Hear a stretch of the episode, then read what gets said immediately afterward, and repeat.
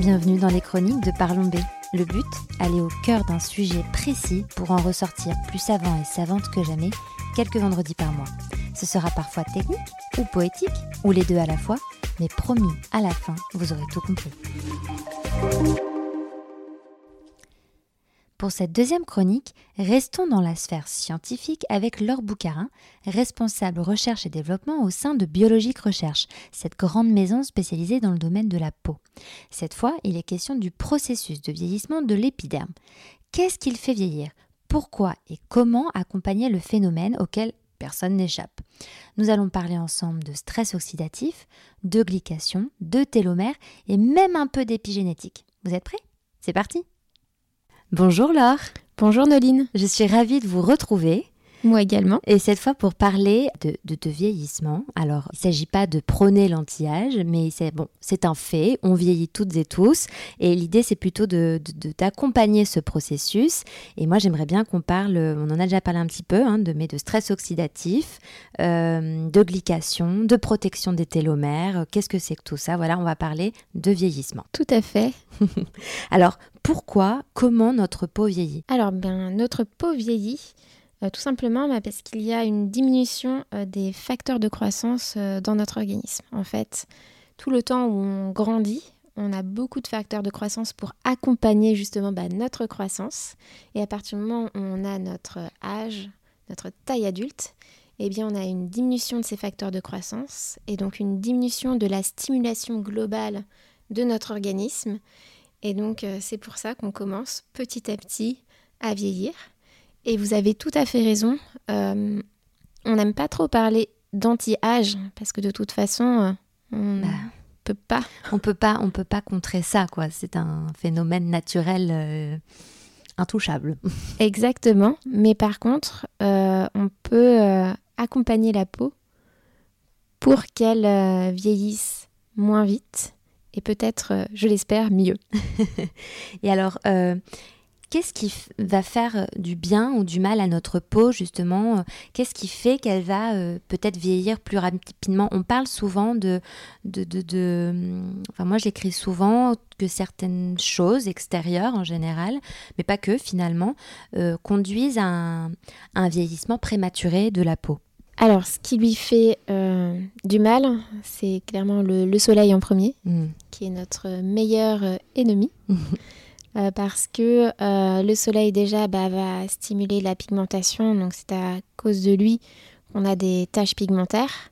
En plus de ça, il génère du stress oxydatif qui abîme les différentes euh, couches de notre peau, notamment nos, cellules particulièrement. Et donc comme notre peau va essayer en plus bah, de se défendre, elle va avoir tendance à s'épaissir et à être moins belle visuellement. Hmm. Alors, vous parliez, il y a donc ce fameux stress oxydatif, mais c'est vrai que euh, il, y a, il, y a, le soleil, mais j'imagine, enfin, on, l'évoque souvent, mais c'est toujours bon de le rappeler, mais tout ce qui est stress, le fait d'être stressé, ça génère euh, de l'inflammation finalement. Et je crois qu'on dit même que notre, euh, on est une, une génération, on est des, des, personnes à l'organisme inflammé. Oui, tout à fait. D'ailleurs, on parle depuis quelque temps d'inflammaging. Mmh parce que effectivement, l'inflammation euh, favorise euh, les cascades oxydantes et donc euh, le vieillissement prématuré de notre peau. Donc vous avez tout à fait raison, en fait, le stress oxydatif est partout. il est dû à des facteurs internes, comme on l'a vu déjà précédemment lors de la respiration cellulaire, on fabrique de l'énergie mais du coup, euh, comme déchets, on récupère des molécules oxydantes qui vont euh, abîmer euh, nos tissus.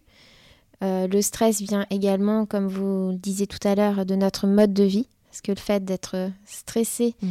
eh bien, ça génère aussi de l'oxydation partout dans notre organisme et notamment dans notre peau. Et le stress oxydatif vient aussi du milieu extérieur, donc par les agressions dues au soleil, mais aussi par la pollution notamment. Hmm. Et euh, j'ai entendu parler de, de glycation. Qu'est-ce que la glycation? C'est un très vaste sujet. Pour répondre simplement, la glycation, c'est une réaction pendant laquelle des sucres se fixent sur les protéines de nos tissus, donc notamment au niveau euh, dermique. Et donc la fixation sur les fibres, et notamment de collagène et d'élastine, entraîne une rigidification de ces fibres qui du coup euh, ne jouent plus leur rôle fonctionnel. Comme vous le savez, ces fibres, c'est elles qui donnent la structure mais aussi l'élasticité de la peau. Donc si elles se rigidifient, et eh bien du coup euh, la peau est euh, moins souple. Et, cette glycation, comment elle, vient avec le temps? Elle est comment est-ce qu'elle est, euh, elle se génère? Donc comme je vous le disais, c'est le fait que des sucres s'accrochent sur nos protéines fonctionnelles. Donc ça vient majoritairement de l'alimentation. Hmm. Quand on a une alimentation qui est trop riche en sucre simple, notamment cet excès de sucre simple va venir s'accrocher en fait à nos protéines et du coup leur faire perdre leur fonctionnalité. Et euh, il a été euh, montré qu'en fait avec l'âge, eh bien, notre système de, défense contre, euh, contre ces agents glycans est de moins en moins performant. Et donc c'est pour ça qu'on parle plutôt de la glycation avec l'âge, parce que du coup, comme notre organisme se défend moins, eh bien du coup il est plus attaqué.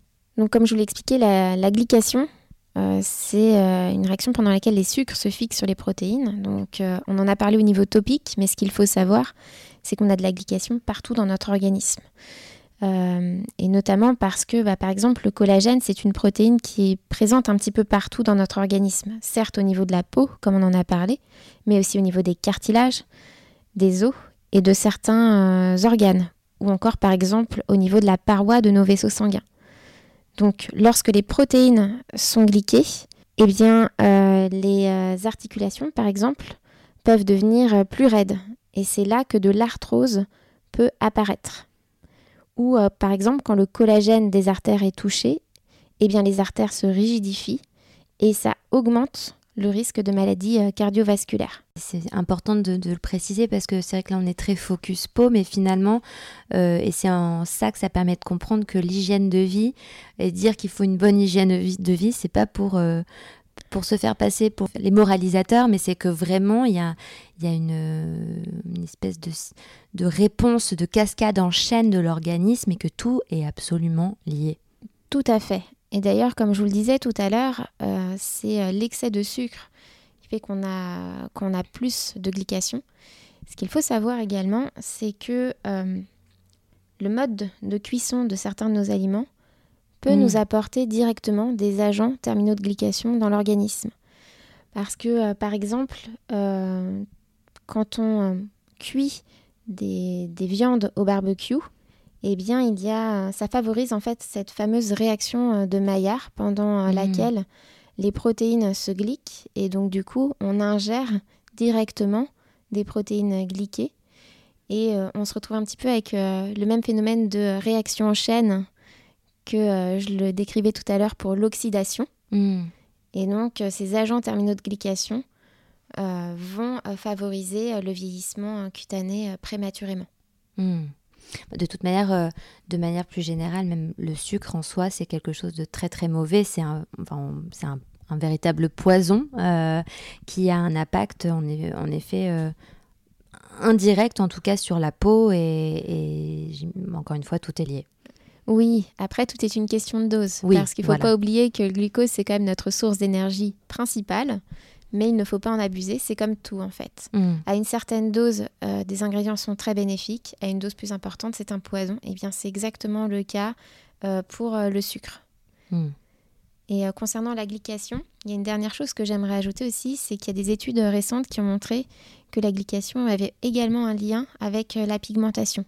Que justement, ces agents terminaux de glycation qui sont générés, eh bien, sont capables de se euh, greffer sur euh, les mélanocytes, donc nos cellules qui fabriquent la mélanine, pour stimuler la mélanogénèse et donc euh, la formation de pigments. De taches, donc. Exactement. D'où le lien aussi avec le vieillissement et donc avec le temps, avec l'âge, on est une apparition de, de, sur, sur la peau. Exactement. Et de manière plus générale, on observe que les personnes qui sont sujettes à la glycation ont un teint un petit peu plus euh, jaune que euh, les autres personnes.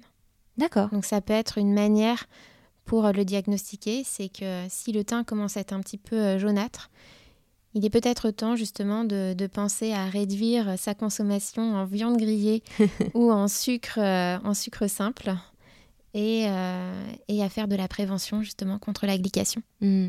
Et en, cosmétique, en, beauté pure, est-ce qu'il y a des actifs ou des ingrédients qui sont bons contre la glycation? Tout à fait. Il existe deux types d'actifs. Donc des actifs qui vont faire office de leurre, en fait, hmm. sur lesquels les sucres vont pouvoir s'accrocher au lieu de s'accrocher sur nos protéines fonctionnelles. Ah. Et il y a également des actifs qui sont capables de euh, déglyquer nos protéines. Donc en fait, il existe deux euh, niveaux de glycation. Et euh, ces fameux actifs sont capables de déglyquer une protéine si elle est uniquement au premier stade. Après, une fois qu'elle est passée au deuxième stade, la réaction est irréversible, on ne peut plus rien faire. Hmm. Bah, vous, vous, parlez souvent de l'importance de la prévention. J'imagine que ça en fait partie. Tout à fait. Hmm. C'est exactement ça. Il vaut mieux prévenir la glycation et, euh, bien faire attention à son alimentation, mais également utiliser des, produits cosmétiques qui permettent justement de protéger euh, nos protéines plutôt que, euh, que d'attendre que, ça arrive. que ça arrive. Tout à fait. Et est-ce que ces, ces, actifs ont des noms connus que l'on connaît qui sont abordables ou, ou est-ce qu'on part dans trop scientifique. Tout à fait. Par exemple, la carnosine, c'est une molécule qui est utilisée euh, assez euh, couramment et qui a un impact euh, prouvé sur la glycation. D'accord. Et on peut les retrouver dans nos crèmes, nos sérums Tout à fait. C'est une molécule que vous pouvez retrouver classiquement dans les produits cosmétiques. Hmm. Alors il y a un autre, peu, un autre point qui concerne le vieillissement, ce sont les télomères. il me semble, si j'ai bien compris, qu'est-ce que c'est que les télomères?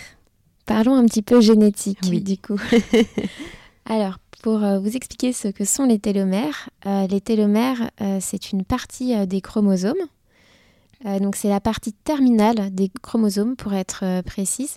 Et c'est une partie qu'on appelle non codante. C'est-à-dire qu'il n'y a pas d'informations importantes sur cette partie des chromosomes.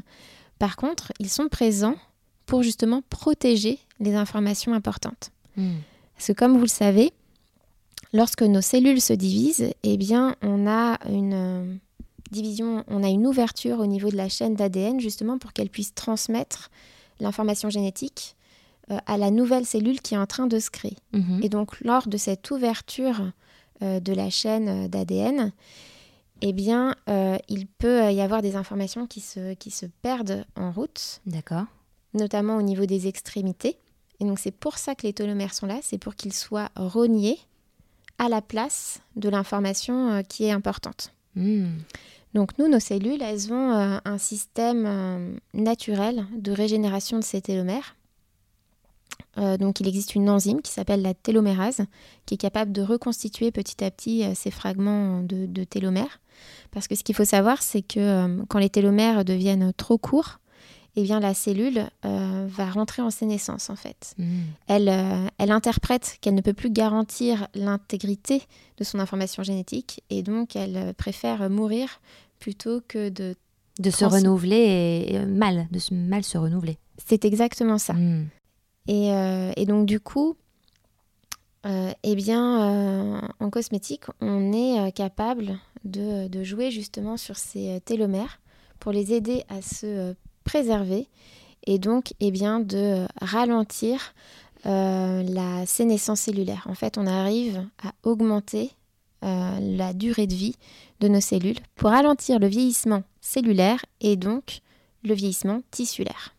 Voilà, donc encore une fois, tout est lié. Et, comment est-ce qu'on parvient à, protéger ces, ces, télomères? Enfin, Pareil, c'est des, actifs, c'est comment ça se passe? Les produits cosmétiques, on est capable d'agir sur une protéine, ou pour être précise, un groupement de six protéines principales euh, qu'on appelle euh, la shelterine et euh, qui, qui a pour but bah, de protéger ces télomères en les préservant euh, des dégradations, tout en permettant leur réplication. Et alors, euh, alors on est sur des, noms et des choses très, très complexes et très euh, scientifiques, mais ces choses-là, on les retrouve du coup généralement plus dans des soins anti-âge, j'imagine. Oui, tout à fait, dans des soins anti-âge. C'est vraiment des molécules spécifiques. Et est-ce que c'est intéressant de je sais pas, hein, mais quand on a 25 ou 30 ans, et j'imagine que la question des télomères ne se pose pas immédiatement en tout cas, enfin de protéger ses télomères, même si il faut faire de la prévention, est-ce que ça a un intérêt d'utiliser de, d'utiliser des soins anti-âge assez tôt finalement? Oui, tout à fait. Parce que, euh, comme, comme on le dit depuis le début, la prévention hmm. vaut mieux que la réparation. Et comme nous ne sommes pas tous égaux face au vieillissement cutané, euh, plus tôt on commence les soins anti-âge, euh, mieux c'est. Oui, c'est ça. Donc, il ne faut pas se, vexer finalement si on te dit à 25 ans ou à 30 ans, 30 ans, commence, commence à, utiliser de l'anti-âge. Finalement, c'est parce que les actifs dedans sont là pour préserver et pour stimuler. Exactement, c'est ça. Hmm. Euh, il y a un autre sujet, moi, que j'ai envie d'aborder euh, dans toute cette question de d'âge euh, de la peau et de comment elle, elle avance dans le temps, c'est l'influence des hormones. Oui, les, les hormones ont tellement d'impact sur la peau, c'est un sujet qui est assez vaste. donc, ce qu'il faut savoir, bah, c'est que le taux d'hormones augmente progressivement durant l'enfance, bah, ce qui permet une, une, bonne croissance. Mhm. Et donc, euh, comme, on, comme on le disait tout à l'heure, eh bien, euh, on atteint notre apogée vers l'âge de 25 ans. Euh, donc, c'est l'âge auquel on est au maximum de nos performances physiques et, et de vitalité. Je confirme. Je les ai dépassées. et donc, eh bien, à partir du moment où notre organisme est complètement constitué, eh bien, on a, on a une diminution euh, de, ces hormones, qui n'est pas identique euh, chez, tout le monde, mais, euh, mais qui a un impact clairement sur la peau notamment. Mmh. Et notamment, surtout chez la femme, les hormones sont très importantes et parce qu'en plus on connaît des cycles en fonction aussi de nos périodes de vie. comment comment bah, justement ces hormones influent sur la peau? Alors les hormones influent principalement à deux moments déjà au moment de, l'adolescence, parce que c'est euh, principalement les hormones mm. qui euh, génèrent une surproduction de sébum qui va être impliquée euh, dans le phénomène de l'acné. Mm. Et oui, les fameux. Un vaste sujet également. Qu'on va aborder dans, une autre, dans un autre épisode. Avec grand plaisir. Et le deuxième moment de la vie où les hormones ont un réel impact, eh bien, pour les femmes, c'est au moment de la ménopause où on a une chute des hormones. Les hormones, en fait, ce sont des, stimulants. Donc, avec la chute de ces hormones, eh bien, nos cellules sont moins stimulées, deviennent paresseuses, et c'est à ce moment-là euh, qu'on peut, euh, qu'on peut avoir une, euh, une, aggravation en fait des symptômes du vieillissement cutané. Donc, une perte plus importante de la fermeté, de l'élasticité, des rides et euh, une plus grande difficulté à retenir l'eau euh, dans oui, j'allais dire une perte en eau, euh, oui c'est ça. Tout à fait. C'est pour ça que avec le temps et passé un certain âge, on a besoin de d'apporter, enfin de, de, accentuer ces, apports en, en, eau, en hydratation et, en, et sur l'éclat aussi. On y revient toujours, mais c'est Exactement, mm. exactement. Les, hormones euh, vont avoir un, effet euh, sur, euh, sur toutes les couches de la peau et ça va se voir visuellement. Mm. Donc les kératinocytes sont moins stimulés, donc ils vont être plus paresseux et, et, moins se diviser, ce qui fait que la partie vivante de l'épiderme va être plus fine. Les fibroblastes sont moins stimulés également, donc ils vont être également plus paresseux et moins fabriqués de collagène, d'élastine et d'acide hyaluronique. Donc ça provoque une déshydratation, une perte de fermeté, une perte d'élasticité et des rides qui se creusent. et nos adipocytes sont également plus paresseux, ce qui fait qu'ils stockent moins la graisse. Et euh, donc euh, ça génère des différences de volume au niveau du visage. Oui, bon, on a la totale donc. Euh, mais d'ailleurs, on, on, parle de cette grande période, mais aussi les femmes enceintes sur les hormones peuvent avoir un impact visible sur la peau. Je pense euh, au, euh, au, masque de grossesse notamment. Est-ce que c'est lié ou je me trompe? Oui, tout à fait, c'est lié. Euh, le masque de grossesse est dû à une hyperpigmentation, hmm. donc à une surstimulation des mélanocytes, qui fait que, bah, avec un, un, stimulant extérieur comme le soleil, hmm. eh bien, une partie hyperpigmentée peut apparaître sur le visage. Après, les hormones ont différentes actions en fait. c'est pareil à ce niveau-là, tout le monde n'est pas égal. Mm. il y a, on, reporte beaucoup par exemple que, que les femmes enceintes vont avoir une croissance des, cheveux plus importante. Mm. Il y a une stimulation euh, au niveau euh, des, bulbes euh, capillaires, ce qui fait qu'on va avoir des cheveux qui vont être plus fournis et, plus beaux. Bon, alors on a compris, tout, est lié. Et, plutôt que de parler d'anti-âge, eh ben, on préfère maintenant parler de well aging. comment on fait pour accompagner du coup sa peau tout au long de sa vie et notamment pour euh, accompagner ce processus de vieillissement le mieux possible? Eh bien, en la protégeant et en la stimulant. Ce sont vraiment les, deux mots d'ordre les plus euh, importants. Il faut euh, protéger la peau pour préserver le capital qu'on a du départ. Hmm. Et il faut la stimuler pour l'accompagner dans sa régénération afin que, que les, les, volumes du visage restent harmonieux mais également euh, que euh, les, fibres dermiques restent bien denses pour qu'on ait un derme épais euh, et régulier. Et également au niveau épidermique, au niveau des kératinocytes, pour que l'épiderme continue à jouer son rôle de, barrière. Hmm. Et donc, ces deux mots très importants, ces deux actions très importantes, on, les fait en essayant d'avoir un mode de vie le plus sain possible, en essayant d'être les plus zen possible, les moins stressés possible, j'imagine, et de miser sur finalement les bons produits, les bons actifs qui vont nous accompagner stimuler et protéger. C'est exactement ça. Donc, euh, ce qu'il faut en fait, c'est se connaître. Hmm. C'est euh, pouvoir faire un bon diagnostic de nos forces et de nos faiblesses pour savoir où il faut agir. Donc, pour faire un bon diagnostic, eh ben, il ben, y, y, a plusieurs techniques. Euh, déjà, c'est de l'auto-évaluation. Je pense que nous sommes les mieux placés pour nous connaître et savoir comment notre peau euh, évolue. Euh, après, ce que, je vous disais précédemment, c'est qu'il existe aussi des, des outils, du matériel, des, des, sondes pour pouvoir mesurer différents paramètres de la peau et pouvoir bah, mieux connaître nos forces et nos faiblesses, même quand ce n'est pas encore visible. Et euh, la dernière technique, eh bien, c'est de faire un, test, un test génétique. Euh, il y a plusieurs gènes euh, qui sont liés au vieillissement cutané qui ont été identifiés. Et donc, connaître ses forces et ses faiblesses, par exemple savoir qu'on a un gène performant pour la fabrication du collagène ou au contraire qui n'est pas très performant, eh bien ça nous permet d'anticiper nos futurs problèmes et de commencer bah, prévenir.